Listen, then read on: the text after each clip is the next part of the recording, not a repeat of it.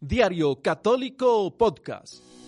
Iniciamos este octavo episodio de Diario Católico Podcast. El decano de la prensa, de la prensa tachirense. Diario Católico, diario, diario Católico. Un cariñoso saludo para todos los que nos siguen a través de la multiplataforma del Diario Católico, el decano de la prensa tachirense. Les saluda y les acompaña en este octavo episodio del podcast Diario Católico el seminarista Carlos Peña.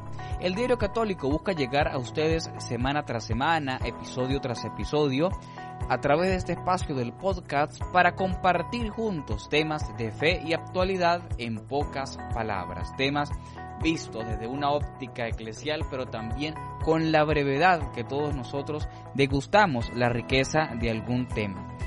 Temas que hayan dado, que se hayan experimentado, que se hayan celebrado a lo largo de los siete días que conforman la semana que está pronta a concluir. Les invitamos a todos ustedes a seguirnos a través de nuestras plataformas digitales, en nuestro fanpage diariocatólico.press y allí en el diariocatólico.press encontrarán ustedes también la radio digital del Diario Católico dc.radio. La encontrarán allí en nuestro fanpage. Luego también les invitamos a suscribirse en nuestro canal de YouTube Diario Católico y a encontrarnos y seguirnos también en nuestras redes sociales Facebook e Instagram Diario Católico. Como decíamos, el podcast busca compartir con ustedes temas que se hayan desarrollado en la semana. Y el pasado jueves 11 de febrero celebrábamos nosotros junto con la Iglesia Universal la Jornada Mundial del Enfermo. ¿Y por qué el 11 de febrero?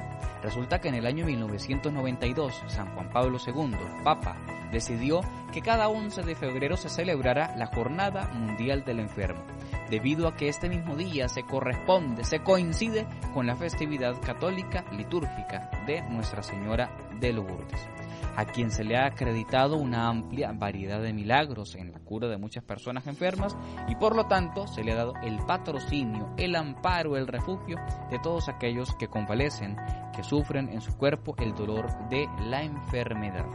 Durante este día, a través de diversas campañas, estrategias, se busca que toda persona se solidarice con los enfermos. Y viene en ese tiempo de pandemia. Hubo una campaña bastante especial a no pensar en el enfermo que se encuentra quizás lejano, empezar en aquella nación en la que quizás el golpe de la pandemia, la cola de la pandemia es bastante elevada, sino pensar también en los enfermos que sufren lugares cercanos a nosotros, en nuestra comunidad, en nuestra familia. Y llevándoles no solo medicinas, sino también sosiego, caridad cristiana, compañía, escucha pero hay una ayuda que sobre todo se promueve con esta jornada mundial del enfermo y es la ayuda de la oración. En aquel día de mayo del año 1992, cuando San Juan Pablo II instituye la Jornada Mundial del Enfermo, lo hace con estas palabras. Dice, he decidido instituir la Jornada Mundial del Enfermo, que se celebrará el 11 de febrero de cada año, memoria litúrgica de la Virgen de Lourdes. La celebración anual, continúa el romano pontífice, de la Jornada Mundial del Enfermo, tiene, por tanto, como objetivo manifiesto sensibilizar al pueblo de Dios y por consiguiente a las varias instituciones sanitarias católicas y a la misma colectividad y sociedad civil ante la necesidad de asegurar la mejor asistencia posible a aquellos que se encuentran enfermos. Para esta jornada del año 2021 que corresponde en numeración jornada número 29 Mundial del Enfermo. El Santo Padre ha dirigido un mensaje que cuenta con base bíblica esta bonito versículo, esta bonita frase, este bonito versículo del Evangelio de Mateo. Dice, uno solo es vuestro maestro y todos vosotros sois hermanos, sobre la relación de confianza y fundamento del cuidado del enfermo. El tema de esta jornada, pues, se inspira en el pasaje del Evangelio, dice el Santo Padre, en el que Jesús critica la hipocresía de quienes dicen pero no hacen. y entonces de esta manera el Papa eh, apertura esta carta con motivo de esta jornada mundial del enfermo y es sin duda una llamada a todos nosotros que bien podemos vernos eh, representados en aquellas palabras duras del Señor el Evangelio. Dicen pero no hacen. Y bien pudiera nosotros quedarnos en esta experiencia, en no solo en el predicar, que es como suele aludirse a esta expresión evangélica, sino en el decir eh, yo hago, yo coopero, yo ayudo, incluso yo soy generoso, pero pareciera quedarse en una generosidad eh, parlada, en una generosidad eh, de pura charla, pero entonces la generosidad que se manifiesta de manera perfecta, que es en la acción, no, es una acción, una caridad que no llega a la obra. De tal manera que el Santo Padre con su mensaje para esta jornada mundial hace un llamado a toda la sociedad, bien lo decía, para que nos sensibilicemos ante el dolor ajeno y que no nos quedemos en el puro decir, sino también vayamos a la práctica, vayamos todos nosotros a ayudar a aquellos que sufren. Luego, hacia el final de este mensaje, con ocasión de la vigésima novena Jornada Mundial del Enfermo, el Santo Padre nos deja bien claro que es aquello que Él nos pide a nosotros realizar. Y es que dice, queridos hermanos y hermanas, el mandamiento del amor que Jesús dejó a sus discípulos también encuentra una realización concreta en la relación con los enfermos.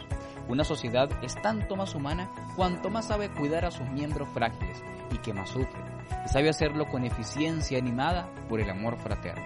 Caminemos hacia esta meta, procurando que nadie se quede solo, que nadie se sienta excluido ni abandonado. Santo Padre nos pide pues uno ir a la ayuda de aquel que sufre, pero luego también repite gustosamente aquello que eh, dejó bien claro con Fratelli Tutti, y es que o nos salvamos todos o no se salva nadie. Esto lo dice en cuanto a que debemos ir todos de la mano de tal manera de juntos ir alcanzando el bien común, un bien para todos, pero también un bien creado por todos. Luego, el día siguiente, el viernes 12 de febrero celebrábamos el Día de la Juventud en Venezuela y la diócesis de San Cristóbal también se unió a esta celebración con parte del Secretariado Diocesano eh, de Pastoral Juvenil realizaron entonces su asamblea diocesana de pastoral juvenil vía online, vía digital, con eh, especial atención al tema del año especial de San José, convocado por el Santo Padre el Papa Francisco, un poco para planificar cuál es la atención a la comunidad juvenil del Táchira en este año 2021. Además, el obispo auxiliar de la diócesis de San Cristóbal, también en horas de la mañana del viernes 12 de febrero, celebró una Eucaristía por todos los jóvenes. Y hacia el final concretizó eh, su mensaje dado en la homilía y luego también el mensaje final en cuatro características con las cuales fue desplegando una serie de consejos a los jóvenes. La primera de ellas es el trabajo, luego la responsabilidad, la apertura, el al bien común y la fe y terminó valiéndose de unas palabras eh, del Papa emérito Benedicto XVI que complementan parte de palabras de Juan Pablo II, pero que luego Benedicto las retoma y le agrega eh, este final bonito que vamos a escuchar y es, queridos jóvenes, no tengan miedo de abrir las puertas de sus corazones a Cristo. Él no quita nada y lo da todo por ustedes. Queridos hermanos del diario católico que nos siguen a través de nuestra multiplataforma, hemos llegado así al final de este podcast en su episodio número 8. Gracias por compartir con nosotros, gracias por seguir la buena programación del diario católico, el decano de la prensa tachirense. Para todos ustedes, Carlos Peña.